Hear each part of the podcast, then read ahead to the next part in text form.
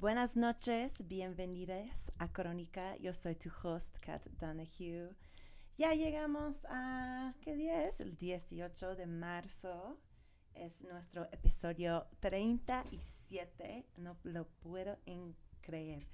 Eh, empezamos el show con una canción de la cantante La Mora de la Vijuela, también conocida como Erika Ortiz.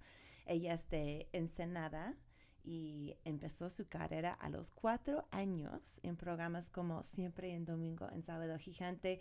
Pero bueno, eh, es mi derecho, es su primera rola de la mota y nos dio el favor de mandárnosla aquí en Crónica. Nos dice que pues vienen más rolas canábicas, que tiene más por salir. Entonces pues dos ojos, todos los ojos en la mora de la vijuela, amigues. Eh, no olviden que ustedes también pueden mandarnos eh, tu arte canábica, canábico, tu música, tus proyectos de artesanía, eh, lo que sea. Queremos verlo, queremos escucharlo aquí en Crónica. Es lo que hay, es lo que estamos aquí para, para hacer. Eh, la semana pasada tuvimos una conversación muy bella con nuestra ceramista pacheca favorita, Luciana, de la marca Hot Pink. Ella es una creadora de pipas con formas de fresa, de flor, Puedes encontrar esta conversación en nuestro archivo allí en radionopal.com con el resto de nuestros capítulos. Y nada, solamente una noticia antes de irnos con nuestra invitada, que veo que ahora está conectada, que bien. Em, este domingo, el 21, tenemos la oportunidad de, eh, formarnos para un clase de, de baile twerk, de cana twerk, para ser específico, eh, por la instructora Ivana Tarresnom. Es una clase que está hosteando Canativa, los amigos allí en Canativa, y también incluye una cata de productos canábicos. Yo voy a ser una de los hosts y pues nada, puedes registrar en la página de Instagram de Canativa. Y ya, sin más preámbulo, quiero presentar a nuestra invitada el día de hoy. Eh, tenemos hoy una política que siempre ha caminado a su propio ritmo. La diputada federal Lucía Riojas era la única diputada que votó en contra de la creación de la Guardia Nacional en 2019 y este mismo año nos robó la corazón cuando presentó a la ministra del Interior, Olga Sánchez Cordero, un porro en medio de la sesión de Congreso. Increíble. Eh, pero la semana pasada, dos años después de este gran evento, eh, Lucía se abstuvo del voto para la legalización del cannabis en este país. Hoy nos contará por qué y cómo llegó a ser una política pues muy poco normal en este país y tal vez en este mundo. Bienvenida, Lucia, ¿estás ahí? Aquí estamos, no sé si se escucha bien. ¿Se escucha bien? Sí, yo te escucho perfectamente. ¿A mí me escuchas? Perfecto. Sí, te escucho muy bien. Es que hubo una falla con la computadora, entonces estoy en el celular, pero aquí estamos. Eh, muchas gracias por la invitación. Me da muchísima emoción estar acá, la verdad.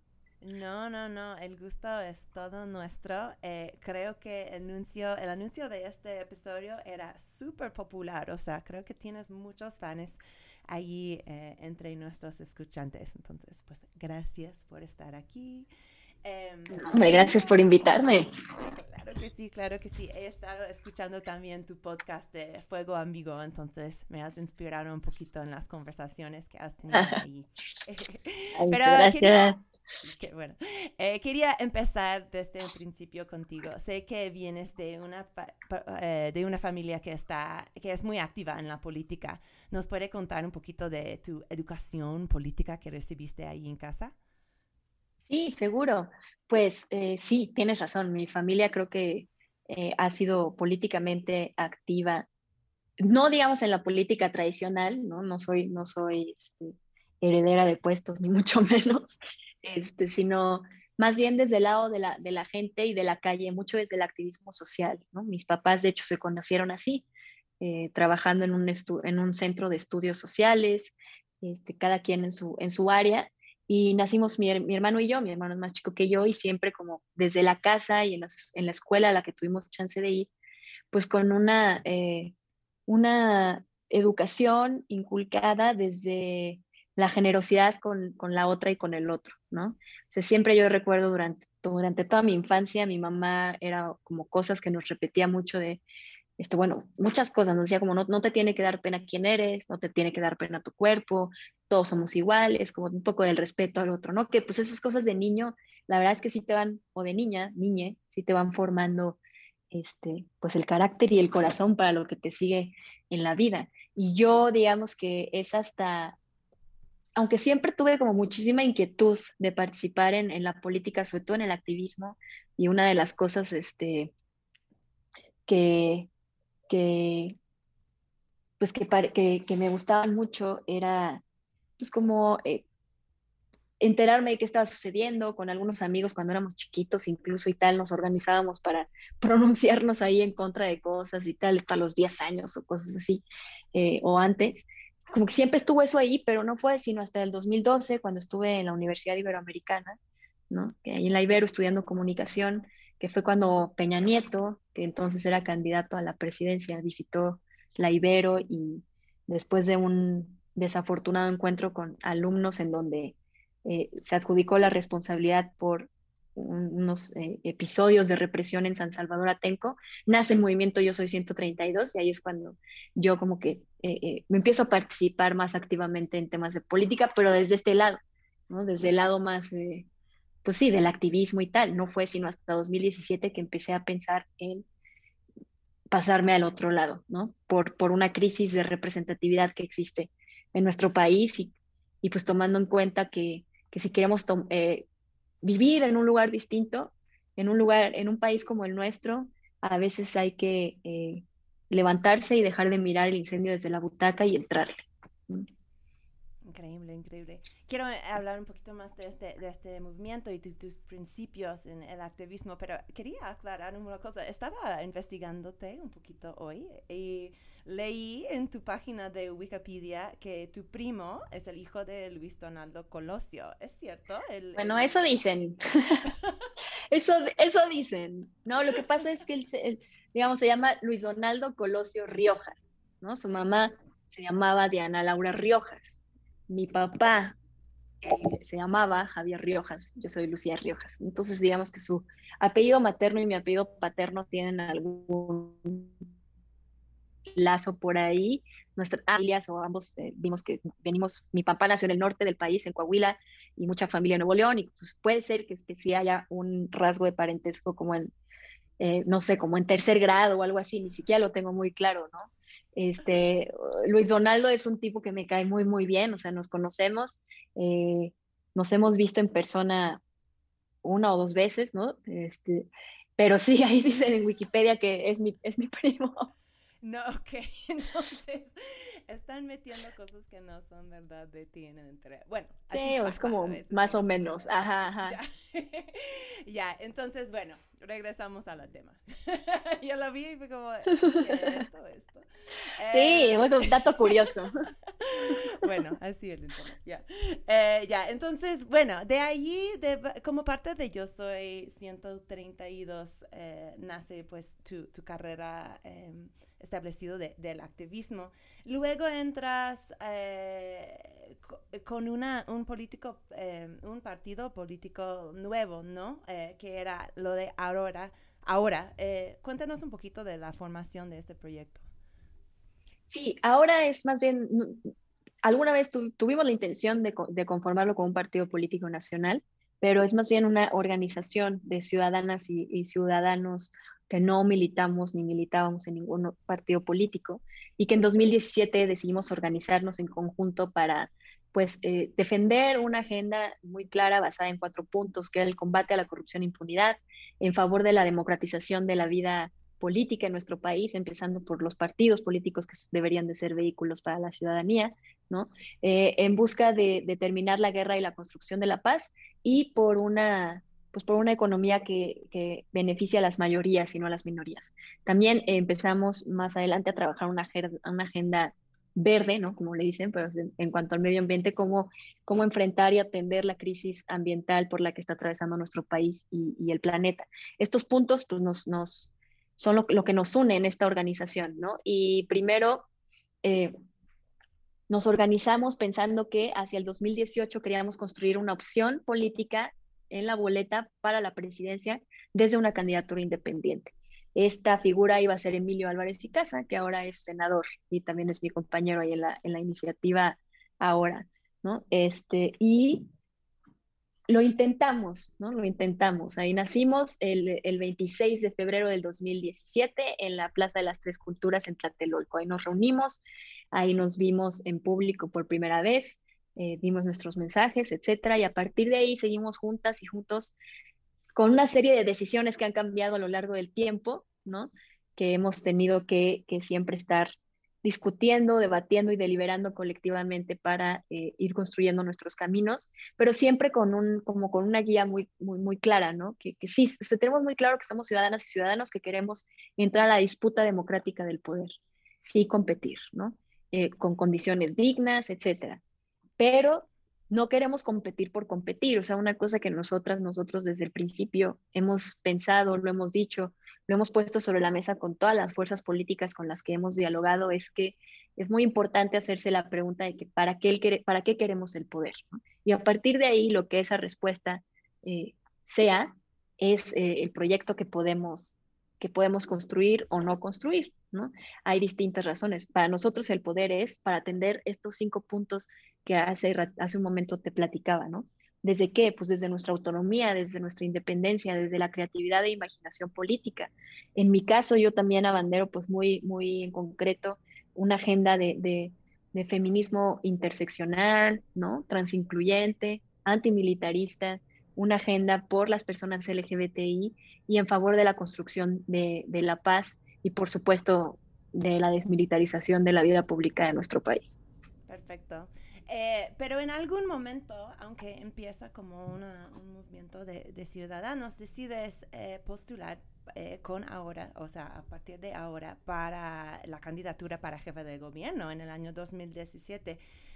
No llegaste a tener las firmas suficientes para, para entrar en, esta elección, pero que me encantaría saber em, ¿Qué aprendiste de, lo que es ser una política independiente en este momento? O sea, una política que, opera fuera Híjole, de Caitlin, te aprendí muchísimas cosas, muchísimas cosas, pero lo más importante es que en nuestro país todavía está súper arraigada la resistencia a ejercer el poder de maneras distintas que no sea el patriarcal y a partir de los partidos políticos, ¿no?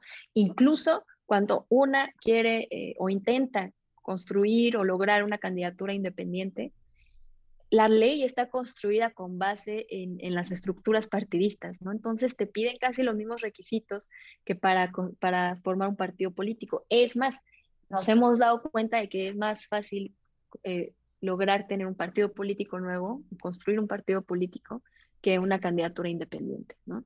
Por distintas razones, por los requisitos que la ley pone, pero también pues los recursos que tienes siendo una persona eh, buscando una candidatura independiente, por supuesto con un equipo alrededor y tal, pero pues sin recursos, sin una estructura partidista a una organización ya más amplia.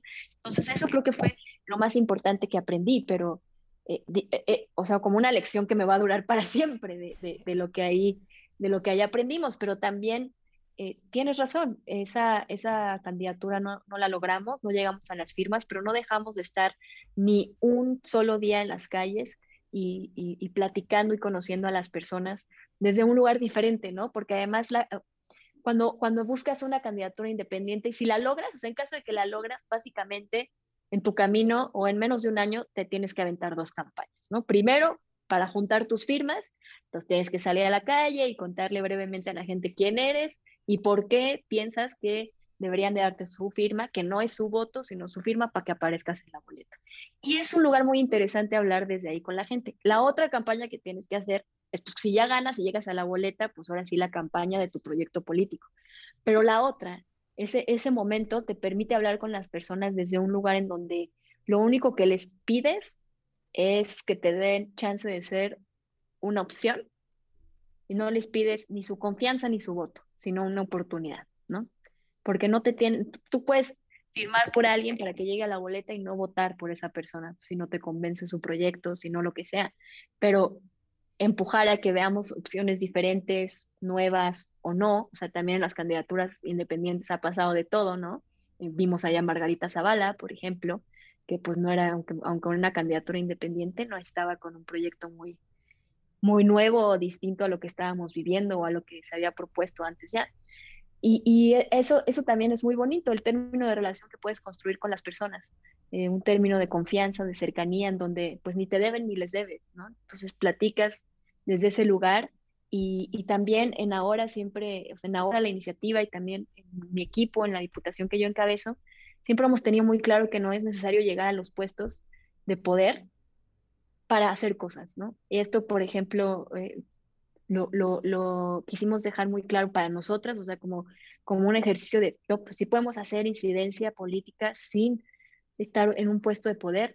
Por ejemplo, en 2017 denunciamos a OHL, a Emilio Lozoya, a toda la bandada del PRI que se han robado un montón de dinero a partir de dos cuerpos carreteros en el Estado de México, que ahora está volviendo a salir todo este tema, ¿no? De OHL, que ahora se llama Aleática y toda su corrupción. Eh, nosotros desde entonces nos, nos aventamos una, pues una, una, varias denuncias y litigios estratégicos y quejas en, la, en el Instituto Nacional Electoral, eh, denuncias en la Fiscalía que hoy están llegando a buen puerto. Hemos, este, esta semana ganamos un amparo a partir de un recurso de revisión que nos permite acceder a carpetas de investigación sobre el caso. ¿no? Entonces vamos avanzando por ahí, una lucha que empezamos desde entonces, pero siempre hemos tenido muy, muy, muy clara esta parte y, y es también una gran lección que me dejó el, el momento de juntar firmas durante la, intención a una candidatura independiente, ¿no? Estas relaciones que puedes construir con la gente, que lo es todo, para eso es la política, es un medio, ¿no? No un fin.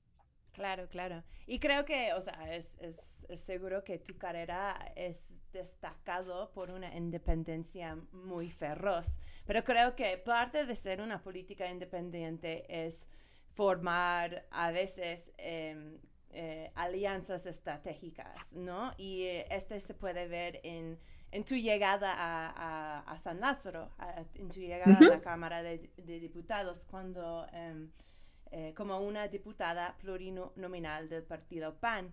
Em, ¿Nos puede contar un poquito del proceso y de qué tipo de conexión puede tener una feminista, eh, interseccional, del medio ambiente, etcétera, con un partido tan de la derecha? Claro que sí. Voy a empezar de atrás para adelante. ¿Qué relación puede tener? Pues muy poca relación en términos de la agenda y del ¿no? Pero lo que aquí sucedió es eh, en 2018, a finales de 2017 y principios de 2018, tomamos la decisión, bueno, cuando, cuando decidimos no buscar una candidatura independiente a la presidencia, ¿no? Porque vimos que pues, estaba brutal, que básicamente en ese momento, o sea, no, no se iba a poder contra la maquinaria que se iba a venir en el 2018, no teníamos la estructura, los recursos, el dinero que se que estaban poniendo las otras fuerzas, ¿no? En esa contienda decidimos entonces llamar a un diálogo nacional a distintas fuerzas políticas. Lo dijimos muy claro, excepto el PRI y sus aliados, ¿no? Eh, porque han sido responsables de gran parte del estado de las cosas. Entonces, sí queríamos seguir buscando maneras de incidir en la política, de acceder a espacios de representación, no con el PRI, ¿no? Y entonces empezamos a dialogar con quienes en ese momento hicieron esta coalición que era eh, PAN, PRD, Movimiento Ciudadano, llamada el Frente por México, y también con Morena. O sea, esta, las, ambas fuerzas se acercaron para empezar a platicar y, fueron avanzando los diálogos hasta que con Morena nos topamos con pared cuando nos dijeron, bueno, ustedes díganos cuántas candidaturas quieren y listo, ¿no? Pero se afilian al partido, o bueno, son, no, no, no, nosotros buscábamos que ahora participara en el proceso electoral como una fuerza política par, ¿no? No a partir de la sumisión, sino, pues claro, no somos un partido político, entonces no vamos a estar en la boleta, nuestros términos de relación no pueden pasar, eh, pues, o no, sí, no pueden pasar por, por, por, lo jurídico, por el Instituto Nacional Electoral, pero sí en un ejercicio de poder y de diálogos y de construcción de proyectos se puede eh, tener una relación, pues, pues a la par, ¿no? Y no basada en, las, en, las, en la sumisión, ni, ni, mucho menos. Cuando pasa esto, pues sí hubo un quiebre con la fuerza morena, ¿no? Con el partido morena. Hubo un quiebre porque no era lo, lo que buscábamos y pues ellos tampoco querían lo otro, entonces no fue el camino. Y encontramos que en el Frente por México, a cuestas de mucho esfuerzo, de mucho todo, se pudieron abrir espacios para que personas que no integrábamos ninguno de los partidos políticos pudiéramos ser candidatas y candidatos eh, para llevar al Congreso Federal, tanto en Cámara de Diputados como en Cámara de Senadores, una agenda de, esto, ¿no? Y completamente con, un eje transversal muy claro de derechos humanos.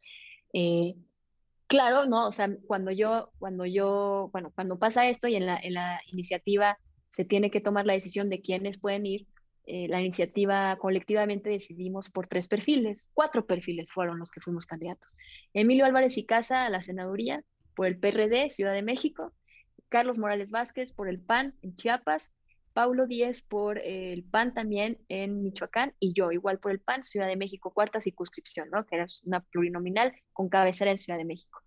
Desde el principio hubo un acuerdo de no pertenecer a los grupos, eh, a, los partidos, o sea que no íbamos a ni afiliarnos, ni mucho menos que esto era pues una alianza electoral, ¿no? Eh, y esperábamos eh, de gobierno, si llegaba a buen puerto todo eso, o si, si ganaba la fuerza política la, presidencia, que se veía difícil también, pero pues este, le, le, se le intentó. Y, y también siempre hubo el acuerdo de que no íbamos a pertenecer a sus grupos parlamentarios. Por gran parte por esto que dices, ¿no? ¿Y por qué de todas maneras decidimos, digamos, ocupar esos espacios para llegar a, la Cámara de Diputados, de senadores, aunque no compartimos agenda con esos partidos? Porque los partidos políticos deben de ser instituciones al servicio de las personas. Eso deben de ser, ¿no? Y fue una cosa que nos costó mucho trabajo lograr, que hubo muchísimas resistencias, pero que al final se hizo. O sea, ese lugar, el lugar número 6 de la lista de representación proporcional del PAN, en la cuarta circunscripción, llegó al Congreso con una agenda de feminismo interseccional en favor de la construcción de la paz y de, los derechos de las personas LGBTI, eh, ¿no? Y en favor de, la autonomía de nuestros cuerpos, de la libertad de las personas, etcétera. Es verdad que pasó. Entonces sí, sí puede pasar que los partidos se porten como lo que deben de ser, que, son eso, un vehículo para las personas, ¿no? Para sus intereses estamos acostumbrados a que sea así, entonces por eso de pronto cuando nos ven platicando con fuerzas que, que pues con las que por supuesto no compartimos agenda ni nada, eh, eh, salta, se salta mucho como, ¿cómo pueden estar hablando con ellos y tal? Bueno, hay una cosa muy clara, una línea muy clara que no queremos cruzar, que es la de los de quienes están, estaban en ese momento del poder y, eran grandes perpetradores de, de, cosas eh, en nuestro país. Y el PAN, por supuesto que no se salva, no se nos olvida que Felipe Calderón, siendo presidente por el PAN, declaró la guerra contra las drogas y a partir de entonces y hasta hoy vivimos sumergidos en violencias distintas que nos afectan además a las mujeres y a la comunidad LGBT de manera diferenciada, ¿no? No son eso, pero sí, sí creemos, lo seguimos creyendo necesario, que para abonar a la, a, la, a la, resolución de esta crisis de representatividad, a veces hay que, que, tomar esas decisiones. ¿Son un riesgo? Sí, son un riesgo, pero mira, yo, yo creo una cosa, lo que somos es lo único que tenemos y mientras no se te olvide quién eres, quién eres y por qué quieres estar ahí, para qué el poder, regreso, ¿no? Estamos bien.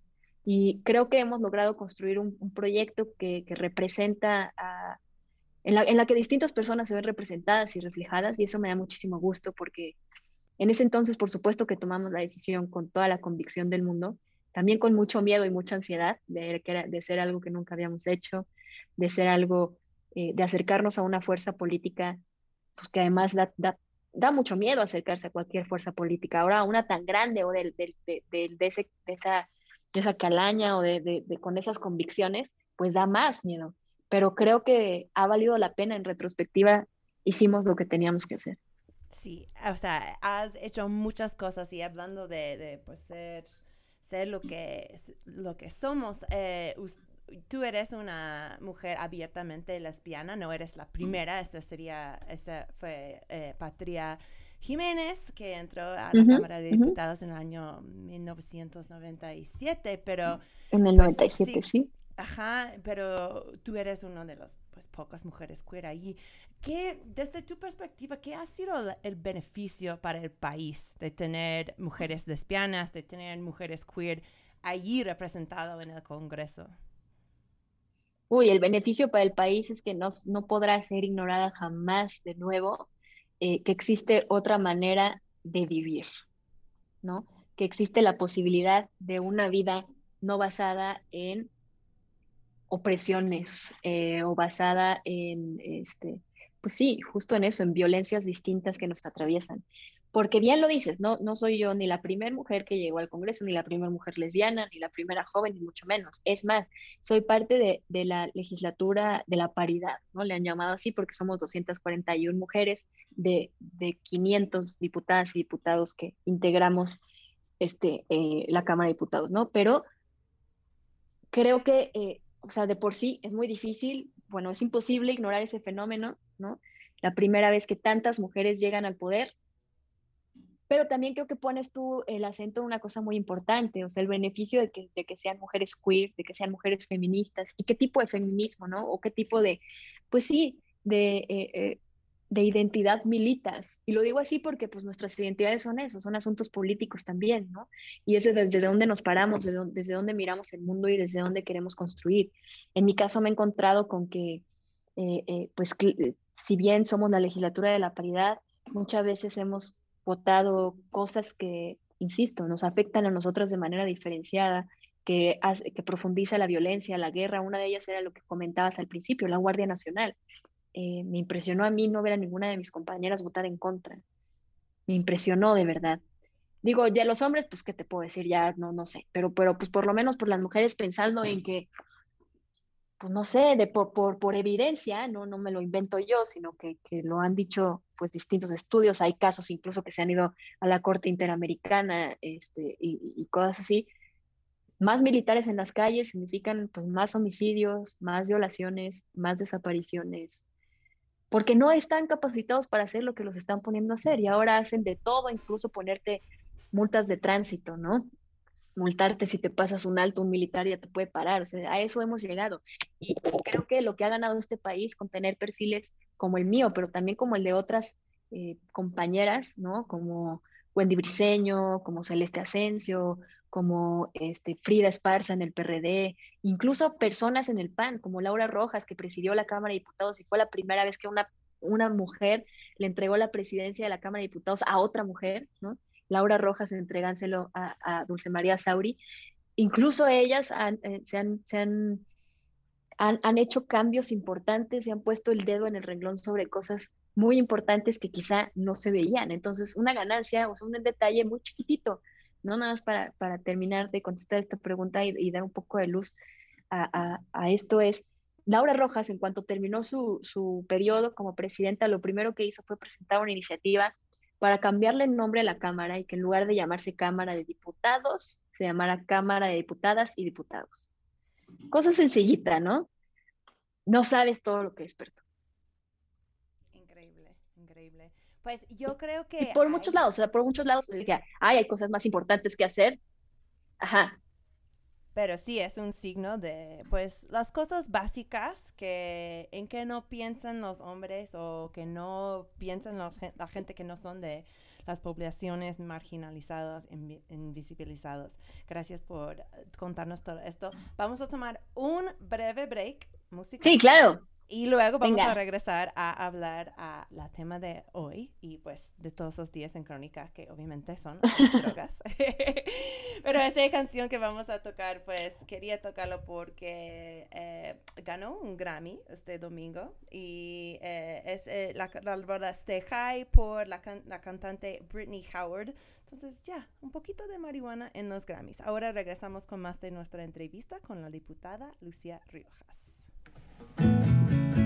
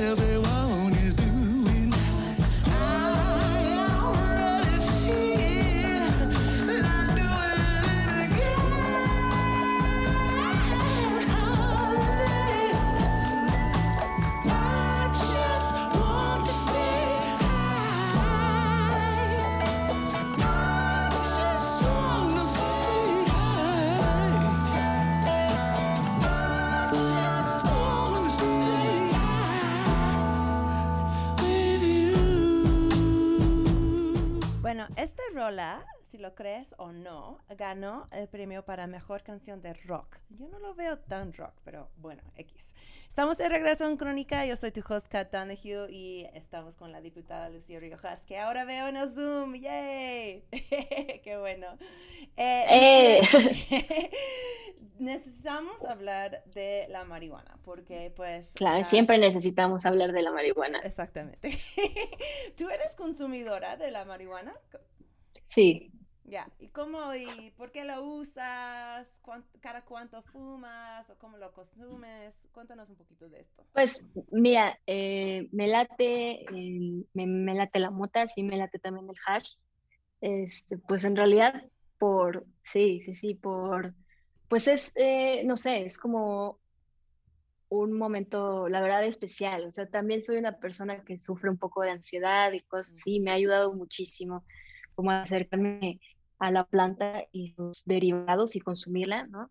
Eh, por supuesto, hay, no sé, mi, consumo varía durante el tiempo según, según como ande y, y los antojos, como pues tú bien sabrás. Pero sí, me gusta, me gusta mucho, sobre todo el hash, la verdad. Qué bueno. ¿Y en, en cuánto, cuándo eh, integraste em, eh, creencias antiprohibicionistas en tu plataforma política? O sea, ¿en qué momento empezaste a hablar de estos temas?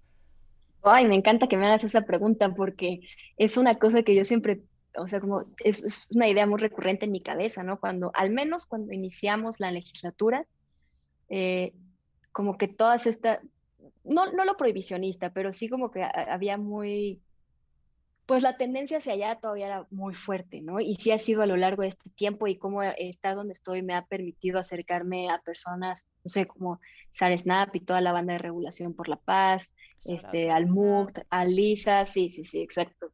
Eh, saludo a Sara, como no, eh, y a más personas, ¿no? De- desde antes, varios de mis amigos son también consumidores habituales y por lo tanto activistas de hace tiempo. Desde ahí también como desde, desde, desde el cariño y desde esa cercanía que representan esas relaciones, es que también me he permitido conocer eh, la política de drogas desde otros lugares y abanderarla desde otros lugares también.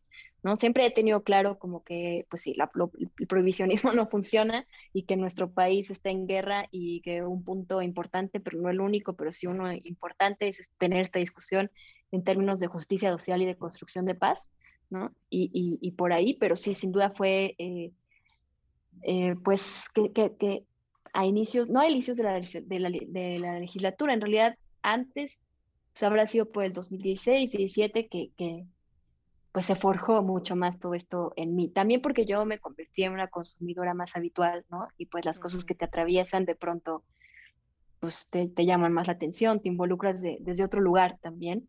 Y eso fue también lo que sucedió. Perfecto. Y pues, hoy, este pasó en 2017. En el año 2019 convertiste en una pacheca, se puede decir, icónica de este país. eh, ¿Cuándo pasaste este famoso porro a la ministra del Interior, Olga Sánchez Cordero, en medio de una sesión de, de Congreso? Platícanos de cómo surgió este momento. Pues era eh, una sesión especial, ¿no? Porque era una comparecencia de Olga Sánchez Cordero como secretaria de Gobernación ante el Pleno de la Cámara de Diputados. En las comparecencias hay un ejercicio pues de exposición, primero de todos los grupos parlamentarios, en mi caso, bueno, también de los diputados sin partido independientes, este, un posicionamiento donde puedes hacer algunas preguntas y, y, y la ministra o quien, bueno, la ministra en retiro en este caso, secretaria de Gobernación, o quien sea que esté en comparecencia, contesta y es un ejercicio de eso, ¿no? De rendición de cuentas y tal. Un punto muy importante en nuestra agenda siempre ha sido, incluso desde, la, desde las campañas, eh, nos pareció muy interesante e importante que de la voz de Olga Sánchez Cordero y de López Obrador salió todo el tema de la legalización de sustancias, de la justicia transicional, de terminar con la guerra. Y parece que llegaron al poder y un poco se les olvidó o decidieron ignorarlo, no sabemos, ¿no? Eh, cualquiera que haya sido la decisión nos parece incorrecta. Y en ese momento lo que, lo que intentamos hacer, lo que se nos ocurrió en el equipo, ¿no? Porque teníamos también, digamos que, que por, por, el, por el detalle del porro, como que se perdió un poco las preguntas que le hicimos y el discurso y tal, pero mucho en el sentido de la justicia transicional. ¿Dónde estaba eso, no? ¿Qué pasaba con lo que estaban planteando en términos de amnistía, que no convence, que parece papel, que todo esto? Y, y de hecho yo estaba en tribuna, bueno, como equipo decidimos eh, dar, darle el porro como una señal de, de memoria, ¿no? De nos acordamos de lo que dijiste y para que tú te acuerdes también que eso es un tema pendiente, un tema pendiente y que les permitió llegar al poder haciendo campaña a partir de ello. Hay una deuda que hay que saldar. Estaba yo en la, en la tribuna pues, eh, diciendo mi, mi discurso y, y, mi posicionamiento y las preguntas. Y de hecho Olga estaba un poco molesta conmigo, ¿no? Por, por, el, por, por las preguntas que estábamos haciendo. Y me las contestaba así como en corto, o estaba parada, ella sentadita, como se ve en los videos en las fotos que pues luego empezaron a rolar pero me contestaba así, ¿no? Mientras yo hablaba, me, me, contestaba y me contestaba, hasta que pues al final, que sí volteé y, y el momento en el que le, le, dije, pues esto te lo queremos dar como, pues para que te acuerdes de que tienes esta promesa, ¿no? Y que se tiene que cumplir, porque es un paso importante en ese camino de construcción de paz. Y ya se puso muy contenta y me dio un abrazo y me dijo, me encanta, así, ay, qué padre, no sé qué. Eh, ¿Tú hiciste adelante, creo... ¿Quién forjó ese porro? Lo, lo hizo Daniel. Okay. Lo hizo Daniel, que es uno, de, es uno de mis mejores amigos, trabajamos juntos también. Ese día veníamos juntos de otro evento, entonces lo hizo él. O sea, de hecho creíamos que a lo mejor ya ni llegábamos, nos tocó un montón de tráfico en el camino, estábamos así vueltos locos, de no, ya no vamos a poder llegar a hacer nuestra comparecencia y nuestro posicionamiento y tal. Entonces se lo armó él mientras, mientras íbamos y pues digamos así rayando y sí tuvimos chance de subir. Estábamos temblando las manos, así de hecho tenemos un video ahí famosín de las manos de Daniel armando el porro donde se le ven así como está temblando. Pues, una cosa que dijimos, no sabemos si esto alguien lo, o sea, creo que nadie lo ha hecho, no sabemos qué vaya a pasar, pero pues va, o sea, creo que lo importante es, es, es abrir conversaciones, ¿no? Y me encanta que pues eso que hicimos ha permitido, entre otras muchas cosas que tú y yo estamos platicando hoy, o sea, dos años después casi, de, de, de distintas cosas, ¿ya? ¿no? Entonces, eh, pues por ahí fue, sí.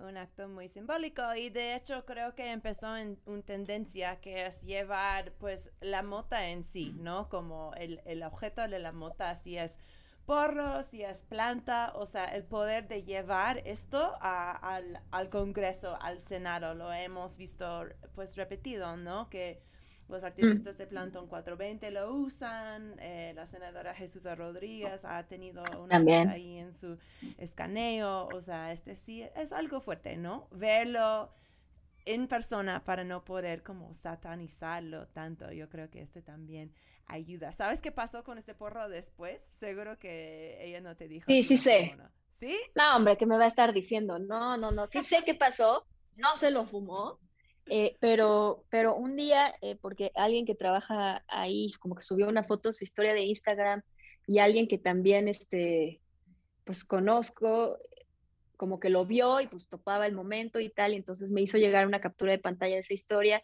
donde pues se ve nada más el porro y la foto del momento enmarcados y parece que están colgados en su oficina. Pero se lo hubiera fumado, a lo mejor ya, estaríamos platicando aquí de otras cosas, este, ya hubiéramos avanzado más a lo mejor, quién sabe. Claro que Nah, sí. no sé. Bueno, un porro histórico. Qué bueno que está colgado y de- de todas maneras. Em, qué chido. Pues a ver, yo creo que este también pues surge otro punto, que es eh, las mujeres políticas realmente han sido las políticas, o sea, desde mi perspectiva, tú me puedes decir qué crees de esto, pero entre em, la plataforma política de Patricia Mercado cuando ella postuló para la presidenta en 2016, eh, el sacón de en 2017 cuando ella presentó la primera legislación para regular el consumo de cannabis. O sea, se ve que las mujeres muchas veces han sido el motor político para la legalización. ¿Por qué crees que eso es así? Hijo, para la legalización y para muchos otros cambios eh, que, que transforman, ¿no? Este, pues que transforman, sí, las realidades. Han sido las mujeres, pues yo creo que porque somos quienes históricamente hemos vivido en opresión, ¿no? Y en, y en desventaja. Y muchas veces, pues, y no, bueno, no muchas veces, insisto, desde ahí el, muro, el mundo se mira distinto y, y se alcanzan a ver diferentes eh, posibilidades de cambio y de acciones que hacer que no necesariamente eh, las ven quienes están acostumbrados a estar ahí desde siempre, ¿no?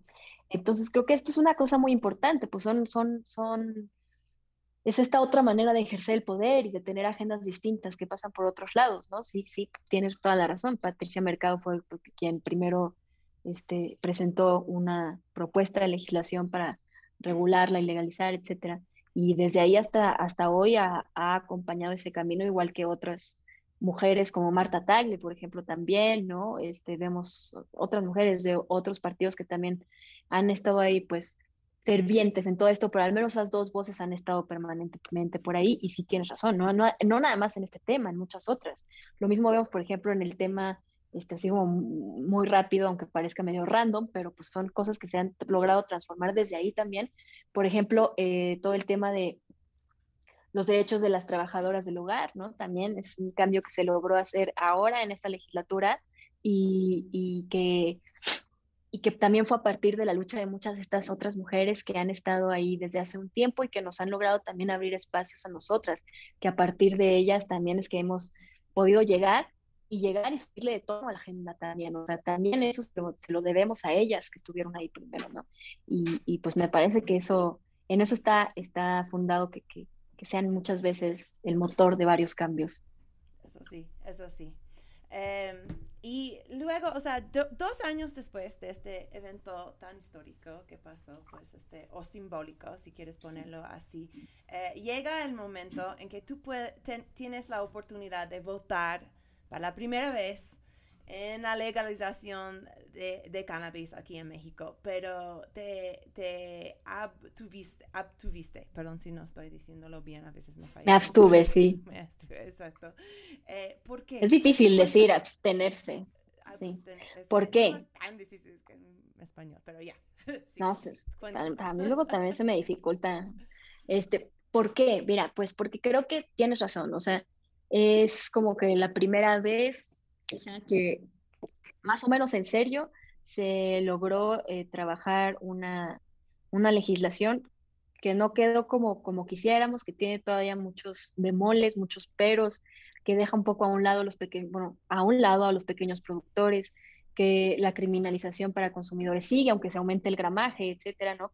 El prohibicionismo está presente, este, ¿no? Eh, y etcétera, varias cosas que, que, tengo muy claro que es un avance gigante, ¿no? Esto, y, y, y, bueno, quiero empezar también diciendo que tomar la decisión de la abstención fue muy difícil, y fue muy difícil por esto que dices, o sea, una cosa que es, es, raro, porque era una cosa en la que estás, estás tan de acuerdo en el tema que te hace estar en desacuerdo con el dictamen que tienes enfrente, ¿no? Porque pues no es digno de la lucha que se ha dado. Y estamos en un país donde también ya aprendimos que los pasos se dan de a poco a poquito.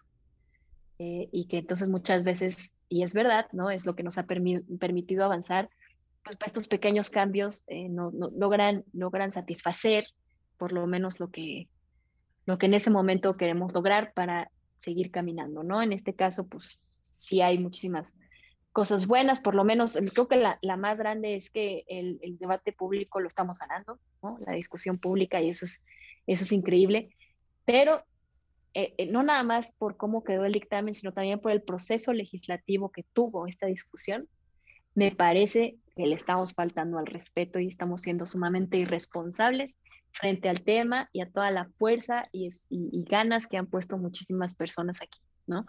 Yo eh, también fui muy consciente de que mi voto no iba a ser decisivo ni para el sí ni para el no. Y desde ahí es que decidí entonces colocarme en un lugar donde no eran ni, ni las personas de Morena y sus aliados en el voto y algunas otras personas de no Movimiento Ciudadano, el PRD, algunos otros partidos que votaban a favor y sobre todo quien, quienes lo proponían desde Morena y, el partido mayoritario, los argumentos en tribuna, bueno, no, no, no, lo que decían en tribuna porque no eran ni argumentos, ¿no? Era mucho como es casi, casi así, a, resumidas cuentas o en síntesis era, pues a partir de, de hoy que estamos legislando nosotros estos porque somos los mejores, México va a ser el mejor país, ya no se va a vivir ninguna violencia, eh, ya no se va a derramar la sangre de nadie, como si fuera perfecto, ¿no? En un acto celebratorio, pues creo que irresponsable. Eh, había que tomarlo con, con, mayor calma. Y del otro lado estaban, este, que esos además, pues que me parece que si no se aventaron a hacer un dictamen bien, bien, bien, con una mirada de justicia social en serio, pues claramente son unos conservadores también, ¿no? Y del otro lado tenemos a los otros conservadores, los conservadores que conocemos de siempre, este, ¿no? Diciendo, bueno, caricaturizándonos como, como este, pues como, como las, ya sabes, las, las personas drogadictas son malas, son no sé qué, nuestros hijos se van a drogar para siempre, si, si legalizamos esto y luego qué les vamos a decir cuando les intentemos reclamar y ellos nos digan, pero papá, mamá, tú la legalizaste y todo este show que además vimos de la diputada Prista con sus panques de, de, de, de HTC que, que, la dejan viajando cuatro días, este, todo esto, o sea, como una... famoso una, viaje de cuatro días, obviamente, este pan. Que, una, que todos una buscan ahora. que, que, ojalá existiera, yo decía, señora, pero es que ojalá fuera verdad todo lo que está diciendo. Ojalá. Ojalá. Oye, Lucía, pero eh, otra cosa es que, pues, la versión que aprobó de la legalización que aprobó el Senado era diferente a la versión que tuviste, que tuvieron sí. tus compañeros. O sea, de hecho, en el proceso de forma, formular y modificar sí, la, la, legislación. Sí, sí, total. Sacaron, por ejemplo, los, las cuotas eh, de permisos de negocio para las, las comunidades indígenas. Hay muchos que dicen que las corporaciones eh, gringos y canadienses llegaron a tener demasiada influencia sobre ciertos de tus compañeros. ¿Los ve, ¿Lo ves así o qué pasó? Mira, yo eh, como que in situ o así personalmente no me tocó verlo, pero sí es muy clara la diferencia que hay entre el dictamen que se discutió en el Senado y lo que terminó, el dictamen que salió de las comisiones ya en Cámara de Diputados. Hubo cambios, hubo incluso voces de, senadoras y senadores, incluyendo Patricia Mercado, que la levantaron diciendo, pues el dictamen a discutirse en diputados es peor que el del Senado y eso que el, el del Senado no nos encantaba, pues ahora este, ¿qué? ¿No? Y no, hombre, que hoy han salido pues algunos, algunas este, versiones ahí de que pretenden dejar la minuta como, como se fue de diputados, que tiene que regresar a, a, Cámara de Senadores y a ellos ya nada más les toca decir sí o no esa minuta, pues parece que le van a decir que sí, ¿no? Que van con, con las ganas de decirle que sí y de pasarla así como está. Entonces, pues por un rato vamos a tener, yo creo, si nada cambia o si, si todo esto sucede como, como están sonando las aguas, este, pues tendremos por algunos años esta, esta legislación, ¿no? Que no nos satisface del todo, que avanza en unas cosas, retrocede en otras, sí deja de lado eh, pues una, una vista o una percepción, una abordar el tema desde la justicia social con miras a construir memoria, verdad, justicia, encontrar medidas de, reparación, eh, garantías de no repetición, de todas las cosas que se han hecho a partir de la prohibición, bueno, eso no lo tenemos, es la realidad también, ¿no? Y yo pues me, me, abstengo por eso, también por, porque creo que también me permite entonces tener justo esta conversación y, porque sí creo yo que aunque estemos acostumbrados a conformarnos con poquito que nos dan porque avanza o con mucho que nos dan porque avanza, aunque no sea lo que queramos, hay como, como momentos que, que pues tenemos que, que romper esa tendencia ¿no? Al menos en una parte, porque, insisto, yo sabía que mi voto no era, no era definitorio. Distinta sería tal vez la historia si, si hubiera sido, si de mí dependiera el sí o, lo que fuera, ¿no? Porque incluso yo platiqué con varias compañeras y compañeros de sociedad civil y tal, haciéndoles las preguntas, ¿no? En tu opinión, ¿cómo debería de ser votado este dictamen? así como está, como tratando de, ¿no? Y distintas cosas, pero mucho en este tono, ¿sí? Como de, pues creo que es un avance. Está, siempre, la primera respuesta era, está muy difícil votarlo. Como sea, a favor, en contra, como sea, está difícil, porque, pues te digo, no es lo que queríamos.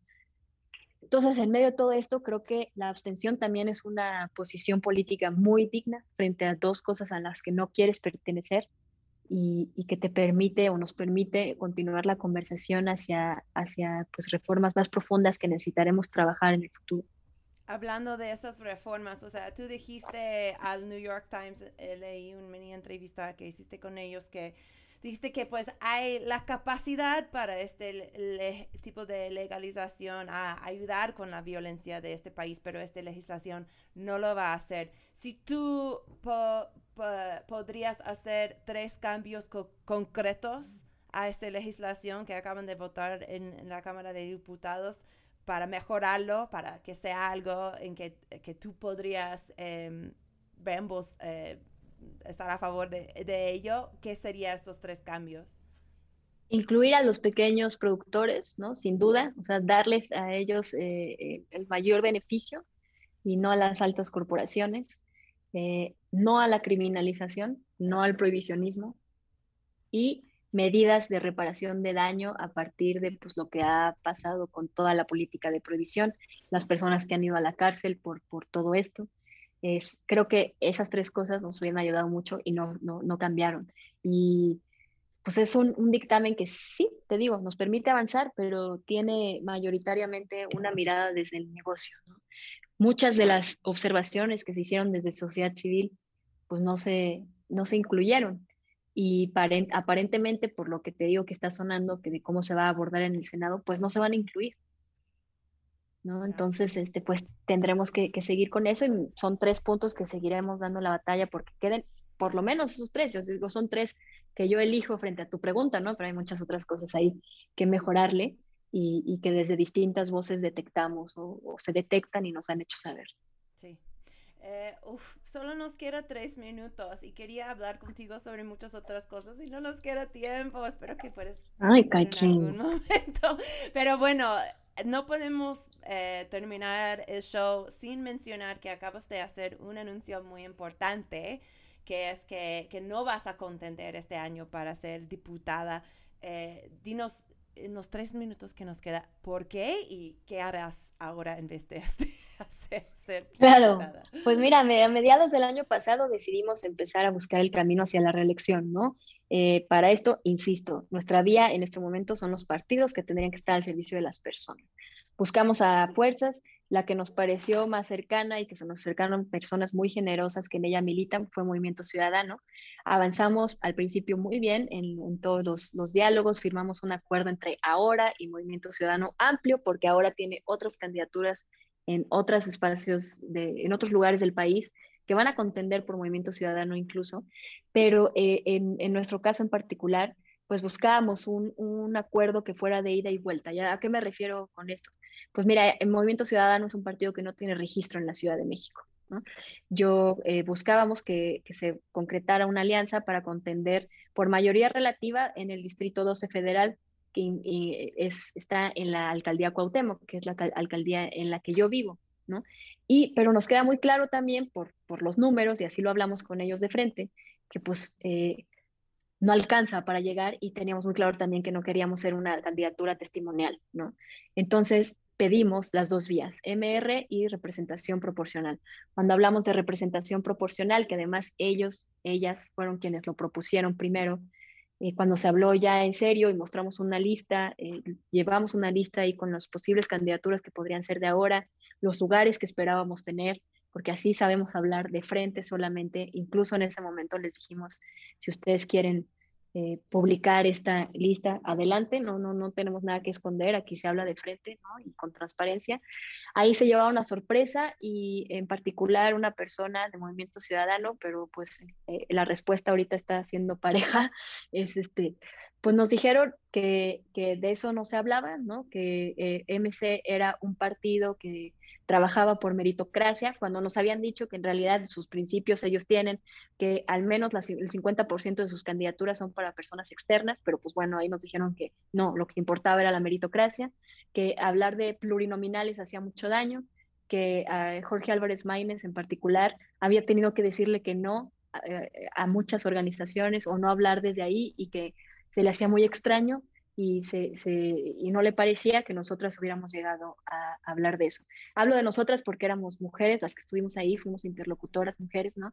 La coordinadora nacional de mi iniciativa. Por interrumpirte, pero el próximo. Pero nos vamos. vamos a sí. Pero muchas gracias. Tenemos que continuar la conversación en algún momento. Muchas gracias a ti. Eh, a todos los que nos están escuchando, síguela para ver sus próximos, próximos pasos. Gracias a Radio Nopal por el espacio. Y nada, este ha sido Crónica. Yo soy tu host, Kat Donahue. Miau. Radio Nopal.